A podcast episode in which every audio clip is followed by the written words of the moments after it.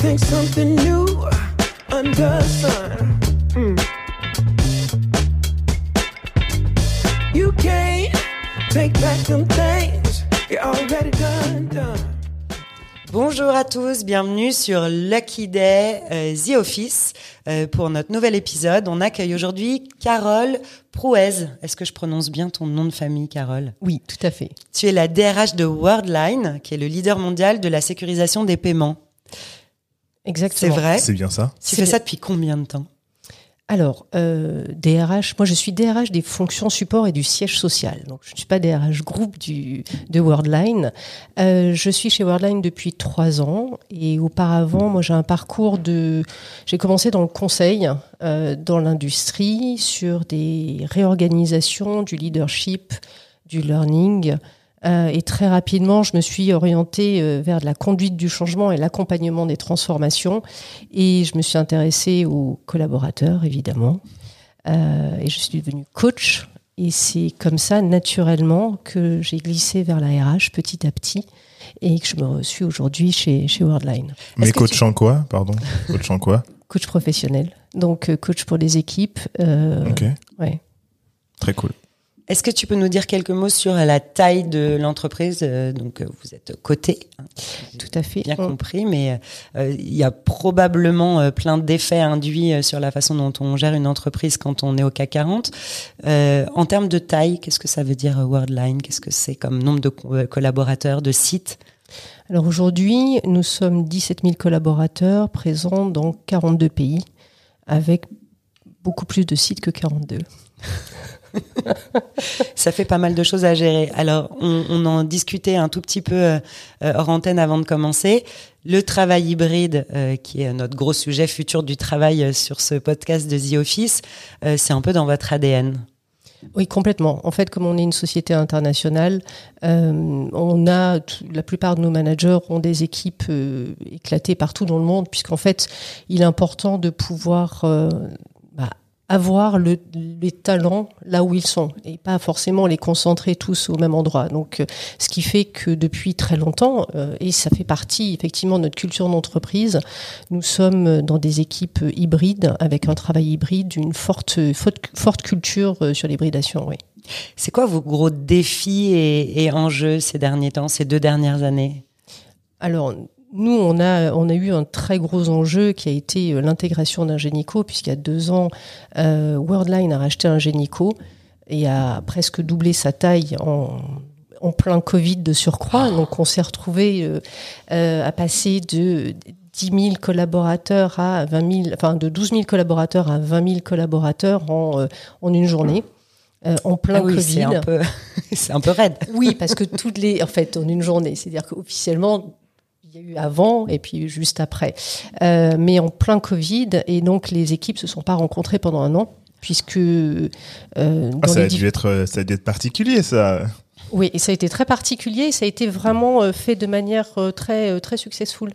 Euh, et les outils et le fait que déjà Worldline euh, et Ingenico avaient déjà cette culture en fait hybride avec la capacité de pouvoir euh, manager à distance a été vraiment un des atouts. Et puis il y a une vraie culture chez Worldline d'intégration, donc avec une vraie méthodologie et tout l'aspect culturel a été pris en compte dès le départ. Ça veut dire quoi concrètement, de, du coup, de prendre l'intégration culturelle euh, dès le départ et d'en tenir compte? Bah, avant de, de, de, de- avant l'intégration, il y a eu un, un survey sur euh, bah, qui on était euh, culturellement par rapport euh, à différents axes qui ont été euh, qui ont été identifiés euh, tels que euh, l'appétence au risque, l'empowerment, l'innovation. euh, enfin, il y avait une quinzaine d'axes qui ont été qui ont été analysés sur les collaborateurs Worldline et sur les collaborateurs Ingenico. Et ensuite, on a fait un comparatif pour savoir où il y avait évidemment des points communs et où étaient les divergences. Et donc, l'objectif a été de capitaliser sur les points communs et puis ensuite euh, de travailler sur les divergences. Mais au-delà de cela, ça a été de se dire aussi très rapidement, en fait, 1 plus 1 égale pas 2, mais égale 3. Donc, il va falloir qu'on crée une nouvelle culture qui va être euh, la culture du nouveau Worldline. Euh, parce que c'est pas euh, la culture de Worldline qui prime ou la culture d'un génico, mais c'est vraiment bah, qui on est, quel est ce nouveau visage. Euh, donc c'est euh, c'est comme quand on, on se marie. Hein, après, on crée une cellule qui est euh, qui n'est pas. C'est une nouvelle cellule en fait. c'est ouais. ça, c'est Ouais. une nouvelle cellule avec de nouvelles valeurs, avec de nouvelles habitudes, Mm. de et, et, et aussi s'accorder sur qu'est-ce qu'on veut voir ensemble, comment est-ce qu'on avance ensemble. Donc euh, on a un gros programme qui qui est toujours présent et qui est toujours vivant. Donc, euh, euh, qui a été euh, qui a été mis en place. On a commencé à définir notre euh, le monde dans lequel on était. Donc, c'est un travail sur la notion de monde. Donc, le monde dans lequel on était, le monde dans lequel on voulait être, et d'identifier des bridges, donc des, ponts entre la situation actuelle et la situation future voulue. Et euh, en travaillant sur différents axes comme la reconnaissance, comme la performance, et du coup, on a pu euh, lancer euh, euh, un certain nombre d'actions. Aujourd'hui, on a plus de 80 actions qui sont euh, menées en parallèle, qui sont suivies au niveau de l'Excom. Donc, c'est vraiment quelque chose qui est. euh, C'est est laquelle ton action préférée, celle que tu veux partager? Alors, il y a eu un gros, une grosse action justement sur l'onboarding. Ok. Parlons de l'onboarding, parce que alors l'onboarding en travail hybride, c'est pas le même que celui qu'on avait euh, il y a encore euh, 3-4 ans. Ça se passe comment? Parce que moi j'aimerais bien savoir. Alors le Covid a fait euh, quelque part beaucoup de bien. Euh, à savoir que on onboard pas d'habitude, on, on onboardait, euh, on- on- les managers prenaient des rendez-vous, euh, on avait rendez-vous avec la RH, etc. Donc ça c'était euh, c'était plutôt classique, je dirais. Et puis en fait, euh, nous aussi on a un axe très fort de digitalisation de notre RH euh, parce que on est une société, on est une société de la tech euh, et il faut quand même que on puisse avoir aussi bien en externe qu'en interne les, les mêmes les mêmes axes et, euh, et, et cette avancée au niveau au niveau technologique. Donc, euh, bah, en fait, ça nous a poussé à, à réfléchir euh, au-delà de faire des, des teams hein, pour onboarder les gens, se dire mais en fait, euh, ce qui est important, c'est de de créer une expérience et de s'assurer que le collaborateur, dès le moment où en fait on va euh, l'identifier, où il va être OK pour venir nous rejoindre, euh, pour faire partie de, des, des Worldliners, euh, on va garder un lien avec lui et on va lui faire vivre une expérience digitale qui va lui permettre petit à petit en fait de comprendre qui est Worldline et euh, comment est-ce qu'il va pouvoir contribuer euh, à la création de valeur et puis à tout simplement la stratégie de Worldline. C'est savoir a- ce dans quoi il met les pieds en fait, c'est ça? Donc quoi il met les pieds et puis aussi surtout euh, euh, lui permettre en fait de, de, de, de nous connaître, de garder le lien. Parce Mm. qu'entre le moment où tu, tu signes, euh, où tu dis ok, euh, je viens, c'est super. Oui, tu Et- peux avoir jusqu'à trois Trois mois, mois. quatre mois, parce que s'il faut, que tu- faut que tu quittes ton ancien job, etc. Donc, faut que vous fassiez quoi? C'est de l'emailing? C'est ce que, enfin, moi, je prends mon angle très euh, B2C dans le dans le commerce. C'est euh, quand tu vends quelque chose à quelqu'un, même avant qu'il rentre, avant qu'il achète, euh, tu as ce qu'on appelle une génération de leads. C'est-à-dire que tu vas chercher le prospect une fois qu'il a donné son mail. Là, tu lui envoies des mails que hum, c'est un mail qualifié, donc tu lui envoies des mails qui pourraient l'intéresser avant l'acte d'achat. Et du coup, euh, tu lui envoies des mails euh, avec de l'information. Il a acheté le produit et le temps qu'il reçoive le produit, tu lui envoies de nouveaux mails pour pour lui dire bah voilà ce que tu peux faire avec ce produit-là. Voici ce que ça peut, ce que ça te permettra de faire, etc. Jusqu'à ce qu'il le reçoive. Et après, on demande un feedback. Est-ce que c'est un peu ce que vous faites, mais avec les gens Alors on va plus loin, c'est-à-dire que nous on a une app Ok.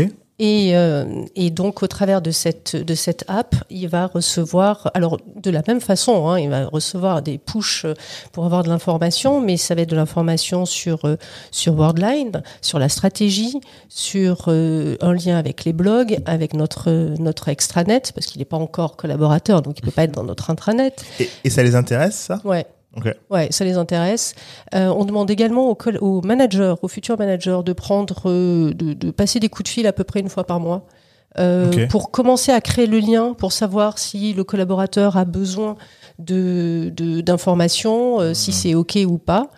Euh, et puis ensuite, euh, une fois qu'il est arrivé, il continue, bien évidemment, à avoir cette app, à avoir des formations qui sont délivrées sur l'app, et puis ensuite des choses beaucoup plus spécifiques en fonction de son métier ou de la fonction dans laquelle il va être. Et cette app, tu vas la garder combien de temps quand tu démarres ton onboarding?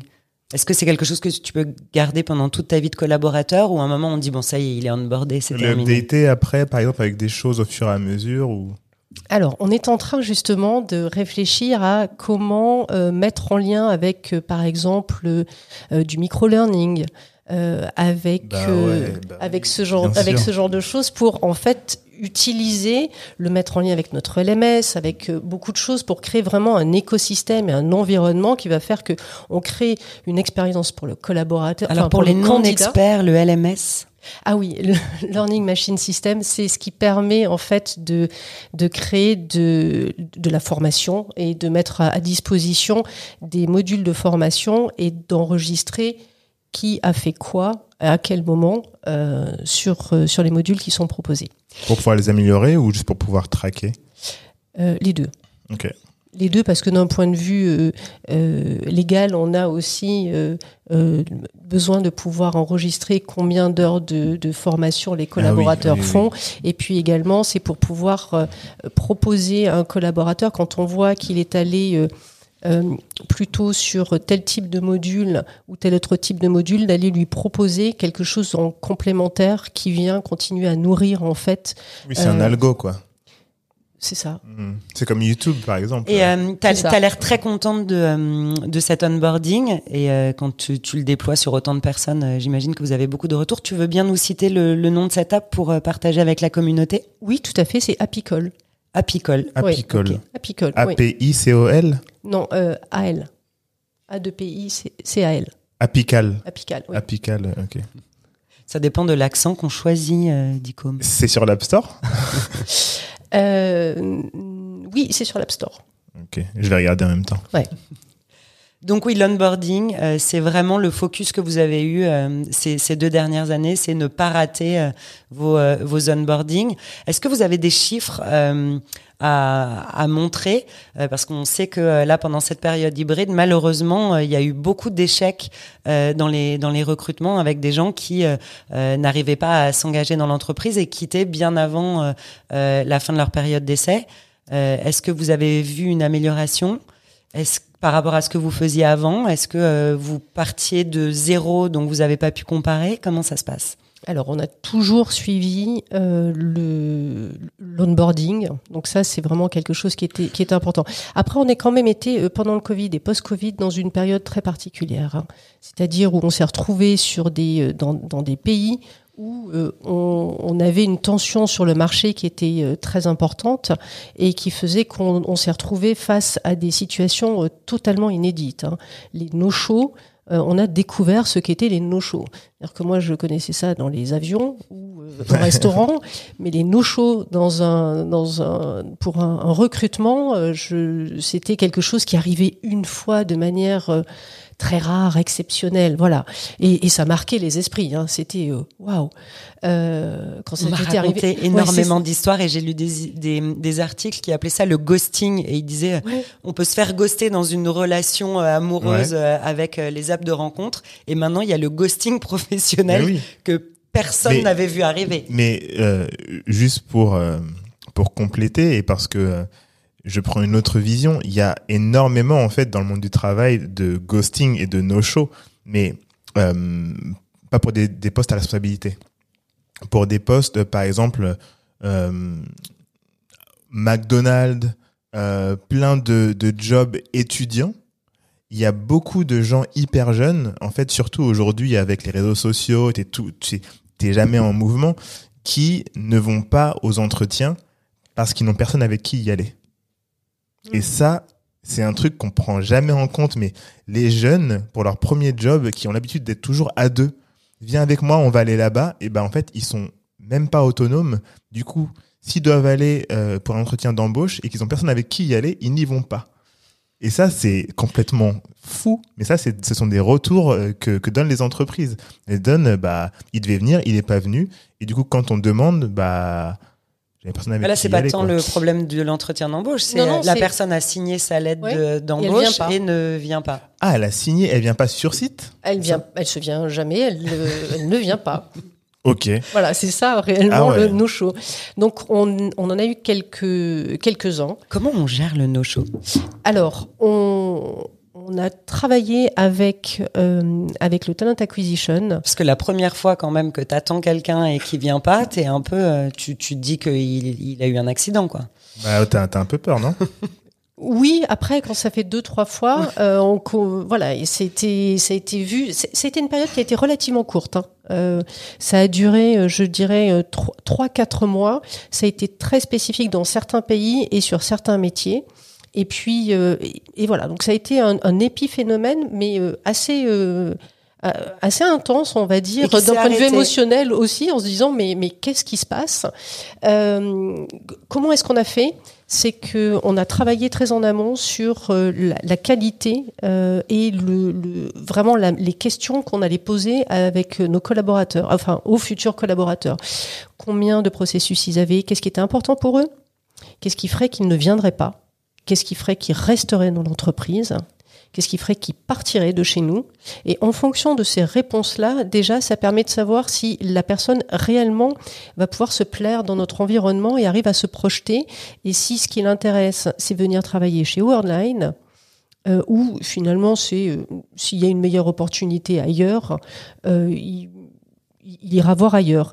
Donc c'est vraiment qualifier l'envie et la motivation du collaborateur. Donc euh, forcément, sur des métiers comme euh, sur des métiers IT où euh, on s'arrache euh, les talents, ça peut ralentir. Il a fallu aussi manager les attentes des, des, managers, mais une fois qu'ils ont eu une fois un collaborateur qui est pas venu, ils arrivent assez aisément à comprendre pourquoi finalement on devient plus exigeant aussi. Et, et en fait, ça a réduit euh, de manière drastique euh, les no-shows. Et aujourd'hui, on en a, on en a quasiment plus. hein. Moi, je, je comprends qu'on puisse changer d'avis. Euh, ce que je trouve très choquant et, euh, et que j'ai du mal à comprendre, c'est euh, bah, l'absence de civilité et de politesse de base. Est-ce que c'est lié au fait que les recrutements aient, aient lieu en visio, par exemple, et qu'on n'a jamais eu de vrai contact humain, donc cette personne est finalement euh, une, une image euh, qu'on n'a pas rencontrée ouais. ou, euh, ou est-ce que c'est euh, bah voilà les, les gens deviennent moins éduqués? Alors, je ne sais pas si c'est une question de plus ou moins éduqué. Je pense que c'est euh, euh, c'est à quel point nous aussi, euh, on est capable de donner envie et de et d'attirer les- les personnes. Quand je parlais de arriver à, à qualifier la motivation d'un collaborateur, à partir du moment où vous sentez qu'il a envie de venir chez Worldline parce que ça l'intéresse, parce que les métiers l'intéressent, parce que le domaine l'intéresse, parce qu'il sait qu'il va pouvoir grandir, qu'il va pouvoir évoluer, que potentiellement il peut partir à l'étranger, qu'il y a, des parcours de carrière euh, et qu'on a cette vraie compréhension de la motivation.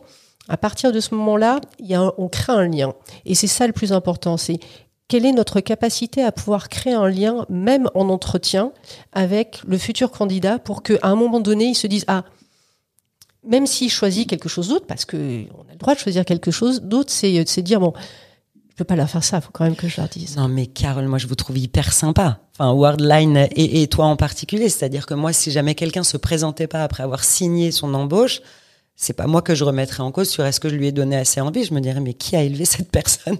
A-t-il Ouais. été élevé dans les bois? Non, non, non, c'est c'est c'est pas forcément ça. Vous savez, quand vous avez beaucoup de sollicitations, quand vous êtes, euh, vous avez trois, quatre, cinq pistes. Euh, bah, c'est Oui, naturel, ouais. hein. c'est naturel. Vous allez euh, vers celle qui vous plaît le plus, et puis vous avez peut-être signé, mais euh, euh, mais il y a une meilleure opportunité pour vous qui répond peut-être plus à vos aspirations. Non, mais il faut Et puis prévenir, dans du le coup. flot. Oui, mais dans le flot. Enfin voilà, écoutez, je pense que. Voilà. Donc, en tout cas, Carole, elle juge pas et elle dit, Non, non, OK, je vais- je, je me ne- remets en question et je on fait en sorte que plus, ça ouais. n'arrive pas. Moi, je juge. Ah, mais enfin, je vais, je vais pas juger, mais moi, j'ai, j'ai déjà eu ce cas-là, en fait, euh, pour mon ancienne boîte, euh, un no-show. Et pour le coup, je m'étais senti hyper, euh, hyper blessé parce que je me suis dit, attends, on fait l'entretien, ça se passe hyper bien, le mec souriant, euh, hyper joyeux, euh, il parle de sa motivation.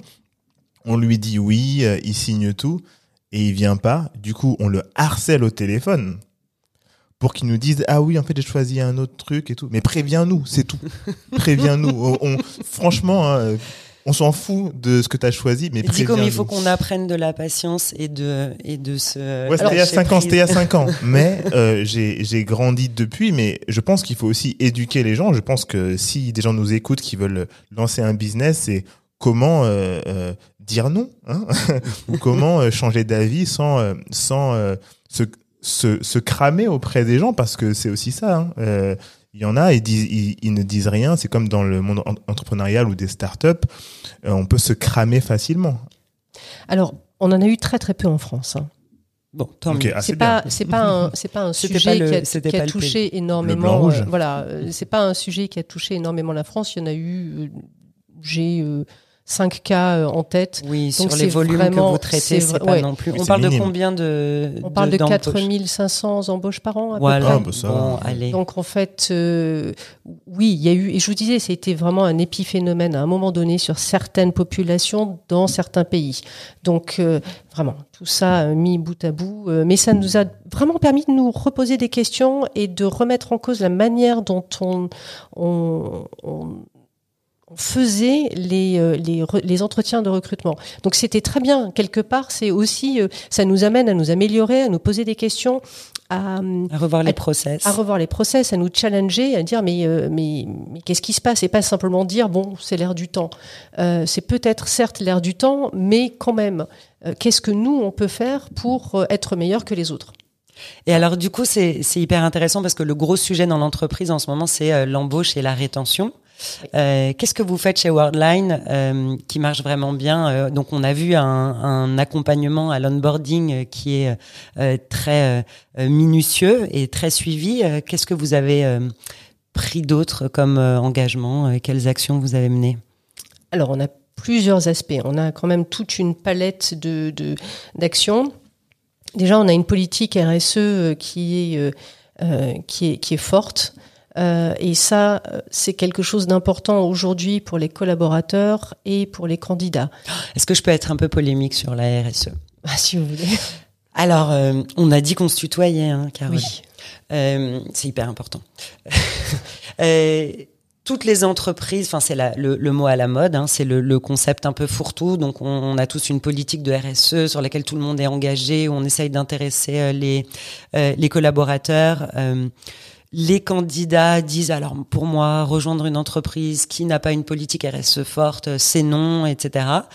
Euh, J'y vois, moi, parfois, euh, un espèce de, de, tentative de greenwashing ou de trucs sur lesquels on va investir parce que c'est un petit peu la marotte du moment. Euh, c'est bien de euh, parler climat, social, etc. Comment est-ce que vous faites, vous, pour dépasser cet écueil? Que honnêtement on, on voit beaucoup et, euh, et maintenant aujourd'hui il y a plus d'entreprises qui disent euh, moi la RSE je m'en fous complètement Bah, bah, nous, déjà, ça fait très longtemps que, que, que la RSE est présente et importante. Euh, la RSE est, est au COMEX de, de Worldline, donc euh, c'est un signal qui est très fort. Ouais.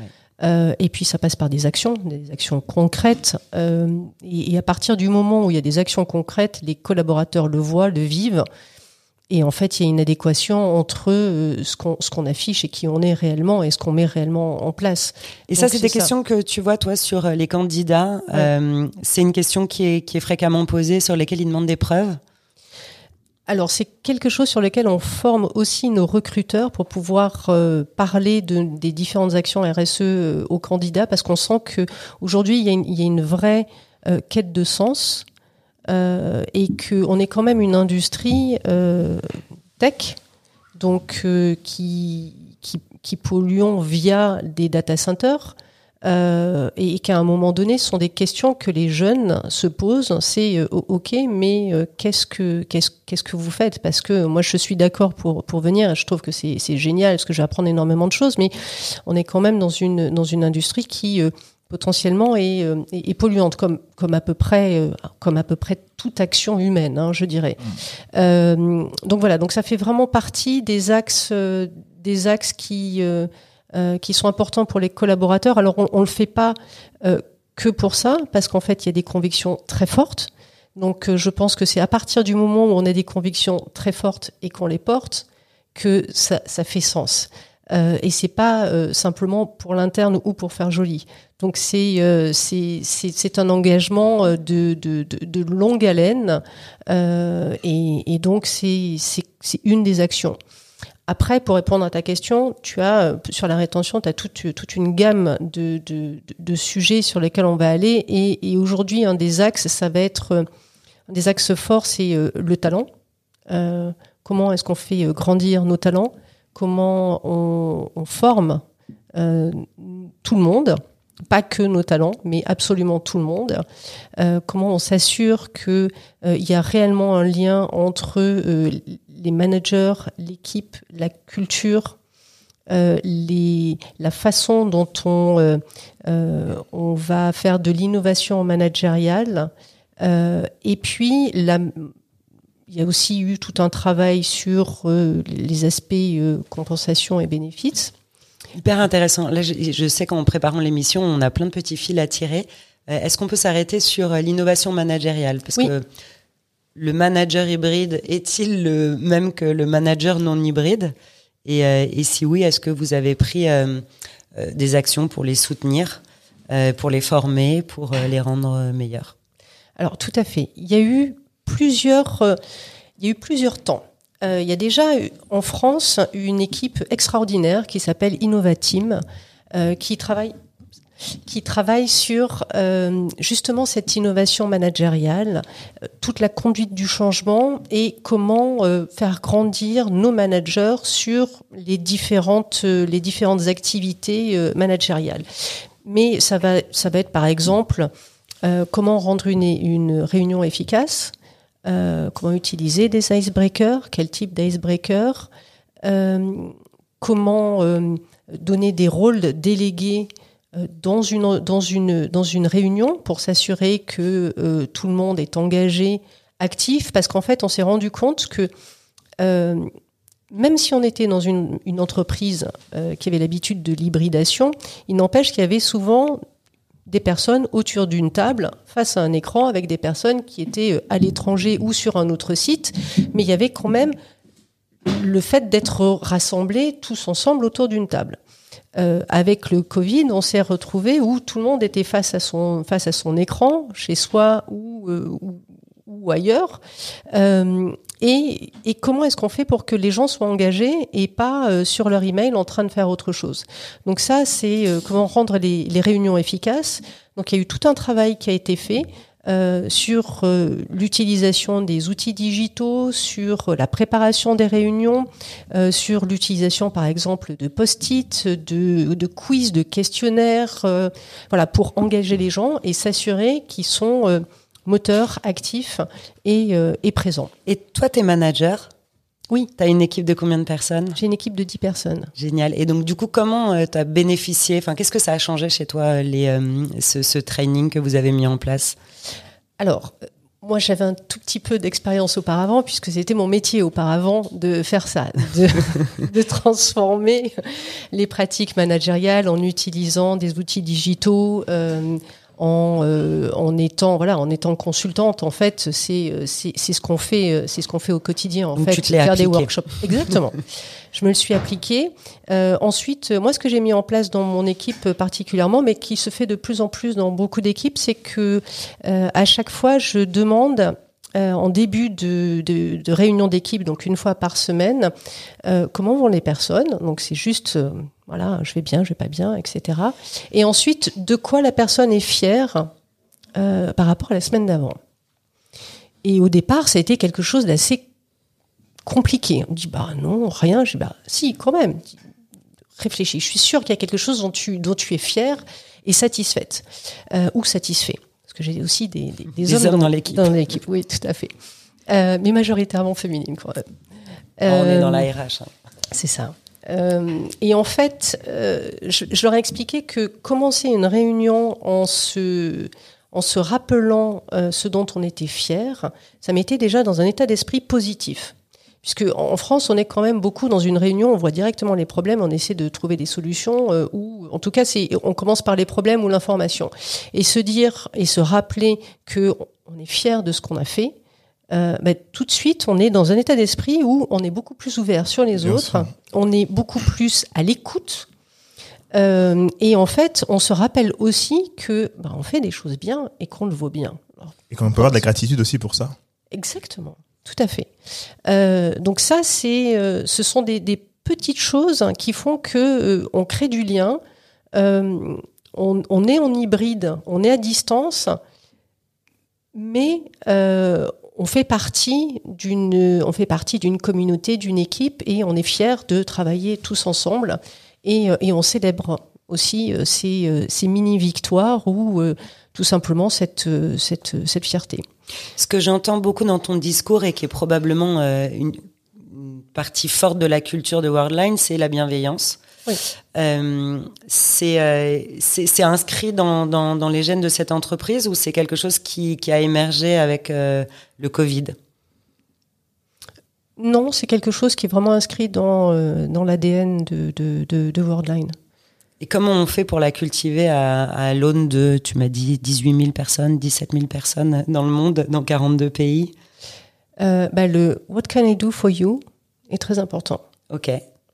C'est, euh, on a même une équipe en, en Belgique qui, euh, qui a monté, parce qu'on a beaucoup de communautés aussi, des communautés de jeunes, des communautés euh, euh, par pays et autres.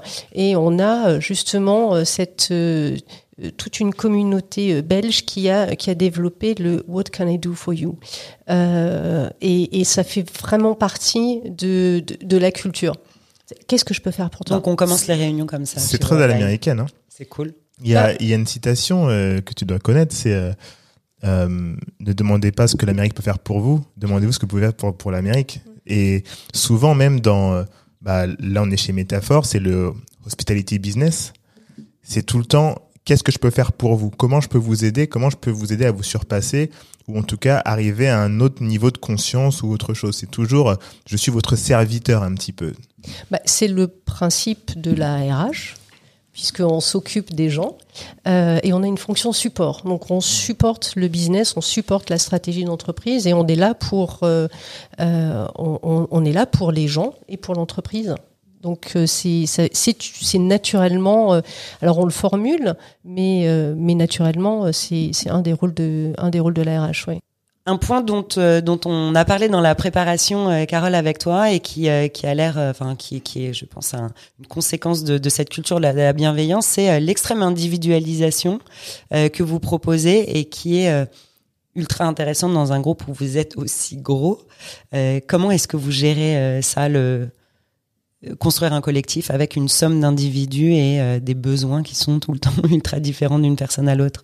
Alors là, pour le coup, je pense que le Covid a vraiment poussé à cette individualisation. C'est-à-dire qu'auparavant, euh, les, les collaborateurs étaient là pour, pour l'entreprise et aujourd'hui, c'est l'entreprise qui, qui est là pour les collaborateurs. Donc c'est vraiment un, un renversement de- de- d'une situation et, et- et finalement, c'est quelque chose d'assez, euh, de, de vraiment très intéressant puisque en fait, ce que le Covid a apporté, c'est qu'à un moment donné, l'entreprise euh, et avec les écrans, euh, on est rentré dans la sphère privée des gens puisqu'on voyait leur appartement, on voyait plein de choses. Et ça a permis en fait de prendre en compte euh, l'individu mais au sens large du terme. Et on est passé de la gestion des collaborateurs à la gestion bah, d'individus avec leurs euh, spécificités, avec euh, certaines personnes qui étaient euh, dans des appartements tout petits. Donc on a pu toucher aussi la précarité de certains collaborateurs avec des enfants en bas âge, la difficulté de pouvoir travailler avec des personnes qui étaient aussi des aidantes euh, et avec des besoins spécifiques. Donc en fait, on a, on a vraiment commencé à prendre en compte l'individu dans toute de manière totalement holistique avec euh, ses fragilités, avec euh, ses besoins. Et c'est vraiment en répondant de manière euh, spécifique que on arrive à créer aujourd'hui, je trouve, une qualité de collectif beaucoup plus intéressante. Et par exemple, donc c'était effectivement ce dont on avait parlé dans ce call préparatoire, je donnais l'exemple du- d'une collaboratrice indienne où on réfléchissait à un moment donné à son, à son package et on s'est dit mais elle- pas besoin forcément d'une voiture de fonction. Est-ce qu'on pourrait pas plutôt lui proposer euh, d'avoir euh, deux billets d'avion par an euh, pour l'Inde pour aller voir sa famille? Parce que quand pendant le Covid t'as pas pu aller voir ta famille pendant deux ou trois ans, euh, bah, c'est plus important de pouvoir y aller sereinement plutôt que d'avoir une, une voiture quand tu habites à Paris et que les sièges sociaux est à la défense en fait. C'est une super idée, mais Ouais, quand on rentre dans l'extrême individualisation, comment on garantit l'équité? Parce que du coup, euh, j'imagine les conversations, et alors tu pourras peut-être me parler des instances représentatives euh, chez, chez Worldline, mais euh, c'est ah bon, alors du coup, euh, elle, elle a deux billets d'avion pour aller voir sa famille à l'autre bout du monde, et alors moi, j'ai quoi? Et mais par exemple, quand on a euh, une voiture de fonction, euh, ça correspond à un certain montant. Euh, et donc, on s'assure que ça ne dépasse pas le montant euh, annuel Donc, correspondant à, lo- à la location voiture, à la location voiture. Tout à fait. En fait, le, chez Worldline, l'équité interne est quelque chose de très important. Euh, donc, l'individualisation, oui, mais toujours dans un souci d'équité euh, pour s'assurer que bah, que ce collectif en fait il tient. Parce que sinon, la gestion individuelle, c'est pas la gestion d'exception. C'est répondre à un besoin individuel pour s'assurer que euh, le collectif va bien. Et c'est, euh, ben, euh, par exemple, savoir comment est-ce qu'on peut aider un collaborateur qui, qui a des soucis de santé, ou on sait que son conjoint ou son père ou sa mère a des soucis de santé, ou quelqu'un dans son entourage. Voilà, c'est et, en fait l'équité, c'est tout simplement dans euh, s'intéresser à chacun des collaborateurs de la même façon. Après, la réponse, elle est différente pour chacun des collaborateurs et pour le collaborateur qui a pas qui a pas de, de problème a priori, ben voilà, il a, euh, il a les, les, les- choses standards, on, on va dire, puisqu'il y a quand même un cadre, une règle et quelque chose, quelque chose de standard. Mais après, c'est euh, comment est-ce qu'on va pouvoir accompagner euh, chacun, chacun des collaborateurs et euh, euh, oui, et puis se soutenir, puis faire euh, qu'est-ce que je peux faire pour toi? Voilà, Ouais, moi, je, ça, je vraiment. sais pas toi, mais je trouve que c'est la question en RH la plus passionnante qui a été soulevée des dernières années. C'est euh, tout d'un coup de s'intéresser à euh, l'individu, comme tu le disais, de façon complètement holistique, et que tout d'un coup l'entreprise a pris comme responsabilité une responsabilité qu'elle n'avait pas avant. Finalement, tu as combien d'enfants? Est-ce que tu as des parents malades, euh, un frère handicapé, euh, la taille de ton appartement et le nombre de kilomètres que tu parcours tous les jours pour venir au bureau? Mm. euh, c'est pas notre problème. Nous, on est là pour délivrer du chiffre. Et je trouve que tout d'un coup, euh, enfin, en tout cas, depuis, depuis 2020, euh, beaucoup plus d'entreprises se sont mis à s'intéresser à oui, mais comme tu disais, euh, en fait, derrière cet écran, il y a un appartement. Derrière cet appartement, il y a une famille. Derrière cette famille, il y a une histoire. Et, euh, et on doit le, on doit le prendre en, en compte complètement. Euh, Et puis c'est très riche, ça rend euh, très riche en fait. c'est c'est hyper intéressant, Ouais. mais ça doit être un boulot de dingue quand on est RH en fait d'avoir autant d'individualité à gérer. Euh, on parle du travail hybride et c'est dire donc vous avez un accord de jour et demi, je crois, euh, par semaine. On sait que comme c'est souvent géré par les managers eux-mêmes, alors quelquefois ça va être trois jours, puis quelquefois ça va être un et d'autres ça va être cinq, etc. Comment est-ce que euh, euh, on, s'assure et je suis sûre qu'on n'a pas terminé de répondre à cette question, mais on s'assure que euh, voilà cette équité avec cette multitude de- d'individualités reste ne sera pas un point d'achoppement, mais mais un point de d'évolution pour l'entreprise. En fait, je trouve que c'est là où il y a toute la richesse de la RH. C'est s'intéresser aux collaborateurs. C'est s'intéresser aux collaborateurs, s'intéresser aux, aux talents, euh, s'intéresser à ce qu'ils peuvent apporter, puisqu'en fait, c'est cette richesse-là qui vient nourrir aussi euh, bah, l'entreprise, euh, parce qu'il y, a des, y a des personnes qui ont des talents cachés, euh, qui, qui justement qu'on peut transférer euh, à côté ou qui ont vécu des choses qui étaient difficiles et donc qui ont une capacité de résilience. Euh, et c'est tout ça qui fait, c'est cette humanité en fait qui fait la richesse de, l'entreprise et puis des RH. Et alors, est-ce que les équipes RH chez Worldwide, elles ont euh, elles ont triplé de volume ou est-ce que vous avez euh, délocalisé ou déconcentré certains de- des prérogatives des RH aux managers? Alors, les managers ont déjà un rôle très très important euh, en tant que en tant que RH. Euh, donc euh, non, on on fait en sorte que le manager reste dans son rôle de manager, mais qui on l'accompagne pour qu'il puisse acquérir en fait justement cette cette sensibilité et euh, la capacité de pouvoir identifier des signaux faibles ou de pouvoir avoir un autre type de, de conversation avec avec les collaborateurs.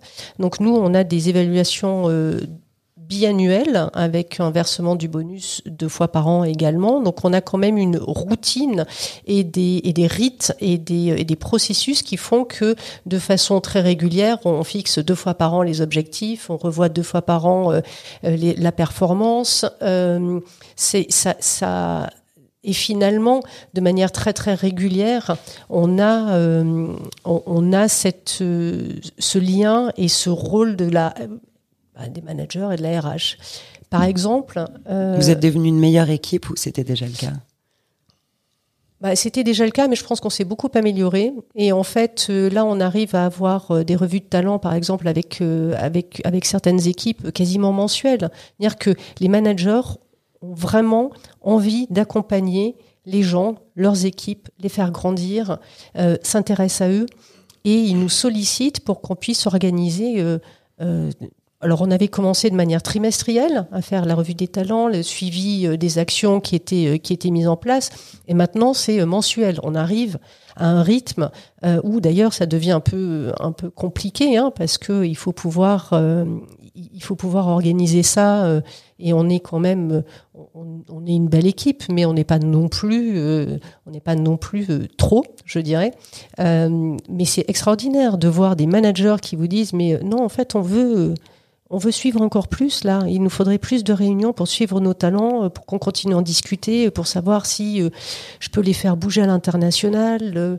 si c'est hyper intéressant parce qu'on vient de voir passer une étude qui dit que il y a 56% de la Gen Z qui ne souhaite pas être manager. Alors du coup, ça va être compliqué là, vu qu'ils vont représenter une part importante de. Ils veulent pas être manager, ils veulent être patron.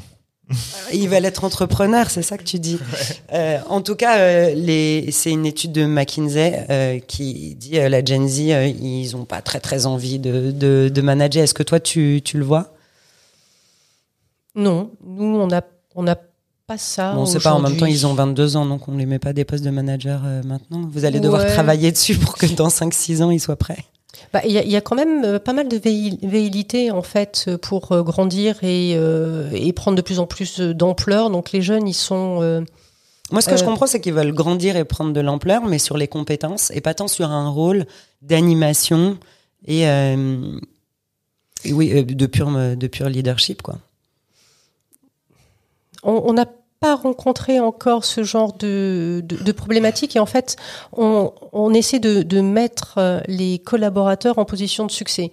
Donc, euh, si euh, on sent qu'un collaborateur est pas encore prêt pour prendre des responsabilités managériales ou s'il a besoin de plus de mentoring, parce qu'on met en place du mentoring, du coaching. Enfin, il y a, y a quand même beaucoup de choses qu'on met en place qui font que ils sentent qu'il y a quand même un soutien à côté hein, et qu'ils sont pas qui sont pas tout seuls. Euh, bon, on les met pas en position managériale s'ils si, se sentent s'ils se sentent pas prêts. Hein. Ouais. Je vais laisser la question de la fin à la plus jeune de l'équipe. Euh, non, mais c'est moi j'aurais bien aimé t'entendre aussi sur effectivement cette génération Z parce que quand on en a parlé ensemble en préparant cette émission, euh, je trouve que tu, tu, disais des choses qu'on entend assez peu, c'est-à-dire euh, il y a beaucoup à tirer de cette génération, euh, euh, ils sont hyper rapides, c'est des digital natives alors qu'on entend plutôt c'est des glandus, c'est des flemmards et ah ils sont complètement contre la hiérarchie, etc. Donc tu avais une vision positive de ça. Je pense que c'est intéressant que tu peut-être tu nous la partages. Ah, moi je les trouve incroyables déjà. Euh, il y a une énergie, mais, euh, mais de dingue. Ils ont envie de faire plein de choses, ils vont très vite, ils comprennent très vite. Euh, ils n'ont pas le même type d'engagement. Et c'est là où en fait ce paradigme a commencé à naître entre le collaborateur est là pour l'entreprise et, l'entreprise est là pour le collaborateur. Et en fait, si on commence à le prendre de cette façon-là, ben ils, ils ont des du potentiel, mais des choses euh, fabuleuses à, nous transmettre sur euh, sur. Euh, bah c'est ça, ils sont digital natives, ils sont extrêmement flexibles, ils ont une une culture de, du challenge que, enfin, que je trouve incroyable. Et en fait, ils poussent dans les retranchements. Ils n'ont pas le même rapport à l'autorité, à la hiérarchie, à, la détention de l'information, puisqu'en fait, ils savent qu'ils peuvent avoir l'information disponible à peu près n'importe où. Donc, en fait, détenir l'information pour eux n'est pas le pouvoir, mais c'est la liberté. Donc, en fait, c'est comment est-ce qu'on arrive à donner de l'autonomie, de la liberté à ces, euh, à ces jeunes euh, qui, euh, qui sont là pour bousculer. Et, et, je- et honnêtement, je pense que mais toutes les générations, c'est à peu près ça. hein. Euh, ils sont différents. Enfin, C'est hyper intéressant ce que tu dis euh, par rapport à l'information. Euh, est-ce que tu est-ce que tu as vu ou senti que dans d'autres générations euh, avoir l'information c'était un pouvoir et en plus garder l'information et ne pas la divulguer aux autres c'était aussi un pouvoir pour euh, pour les autres? Ah oui. Ah oui, oui, oui. C'est, c'est, euh, ça a été le grand. euh, Enfin, c'est ce que finalement Internet et euh, toute la digitalisation euh, et la transformation de, de- du monde dans lequel on est a, a apporté. C'est euh, la relation avec l'information est, est complètement différente, puisqu'aujourd'hui l'information elle est, elle est disponible à peu près partout. en un clic si on En sait chercher clic. elle est là quoi Euh, on peut euh, ben, commencer à creuser et aller dans une expertise et acquérir une expertise en se formant tout seul. Enfin, c'est incroyable le nombre de cours gratuits qu'on peut Ouais. avoir, enfin, que ce, mais dans n'importe quel domaine, que ce soit la Khan Academy, que ce soit dans les- sur du coding ou autre. On veut pouvoir s'améliorer, être fort et devenir un expert seul le soir, chez soi, le week-end. Euh, donc l'information et, et n'est plus quelque chose qui, euh, à mon sens, euh, là où est la valeur. Là où est la valeur, c'est c'est ce qu'on en fait aussi qu'est-ce qu'on en fait, comment on met en lien avec les autres, euh, quels sont les soft skills qu'on va pouvoir développer, comment est-ce qu'on manage, comment est-ce qu'on a- on, est- on porte une vision, on transforme. Euh, et on est là aussi pour, euh, ben, pour mettre en lien et ensemble les, différentes, les différents collaborateurs et les faire travailler. C'est intéressant parce que euh, il a, moi je trouve qu'il y a deux types de vision chez les Gen Z justement, c'est que il y a ceux qui savent très bien chercher. Parce que nous par exemple on a un podcast, on donne de l'information. Et on dit souvent bah voilà euh, moi quand je fais une recherche, je tape en anglais parce qu'en anglais il y a plus de ressources qu'en français sur certains sujets. Euh, Ils sont ils sont plus en avance. Mais du coup quand je dis ça, je reçois des messages de temps en temps de gens qui disent ah mais euh, j'ai jamais pensé à écrire en anglais. euh, c'est pour ça que je trouvais pas certaines choses. euh, Les articles en anglais vont sortir au moins 24 heures avant en français. Enfin, vont sortir en anglais avant de sortir en français.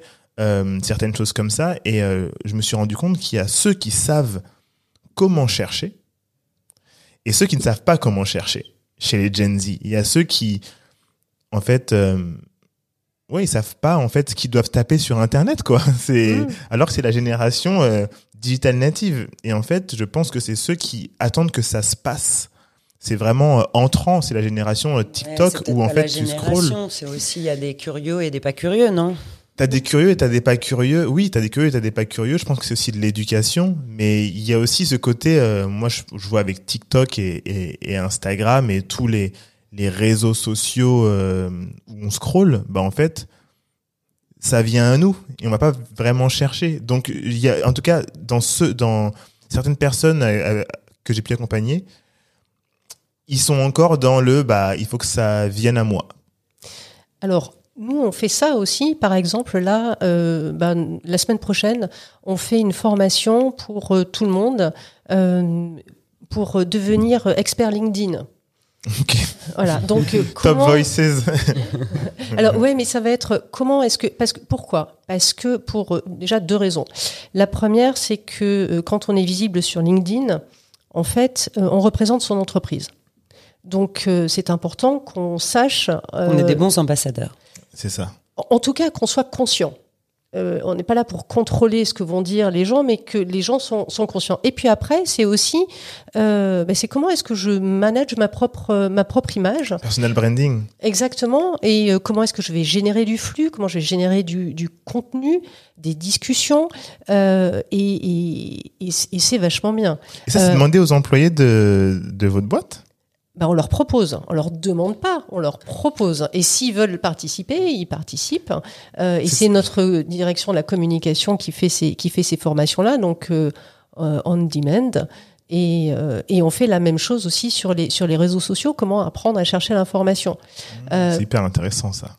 bah ouais, parce que c'est. euh, bah je, je pense que donner accès à l'information, c'est euh, c'est primordial et permettre aux gens de savoir euh, bien utiliser tous les réseaux et, et tout ce qu'on a à disposition. On a tellement de choses à disposition qu'il faut pouvoir aussi Faire euh, le tri. Hein. exactement Ouais. faire le tri et, et puis être efficace dans ses recherches. Parce qu'on peut passer un temps euh, infini euh, finalement pour jamais euh, arriver à trouver exactement ce qu'on ce qu'on souhaite. Et, et c'est important de pouvoir. euh, là, je remets ma casquette efficacité, hein, euh, mais mais euh, voilà, il faut qu'on soit efficace dans, dans notre travail. Et, et c'est à nous de pouvoir proposer des outils qui vont permettre aux collaborateurs d'être euh, d'être encore plus performants dans leur dans leur pratique au quotidien. Ça va être le mot de la Ouais, fin, je crois. Moi, je, je garde de cette session le fameux euh, What can I do for you? Qu'est-ce Ouais. qu'on peut faire pour toi, Carole? Ah, c'est une excellente question. Ben, déjà, merci beaucoup pour m'avoir euh, permis euh, plaisir. de, de, de parler, d'échanger avec vous. C'est un très bon, euh, c'est un très bon moment. Et puis, ben, euh, on peut se revoir. Avec grand plaisir. Ah, Voilà. Alors, à bientôt. À très bientôt. À bientôt. Au revoir. Au revoir.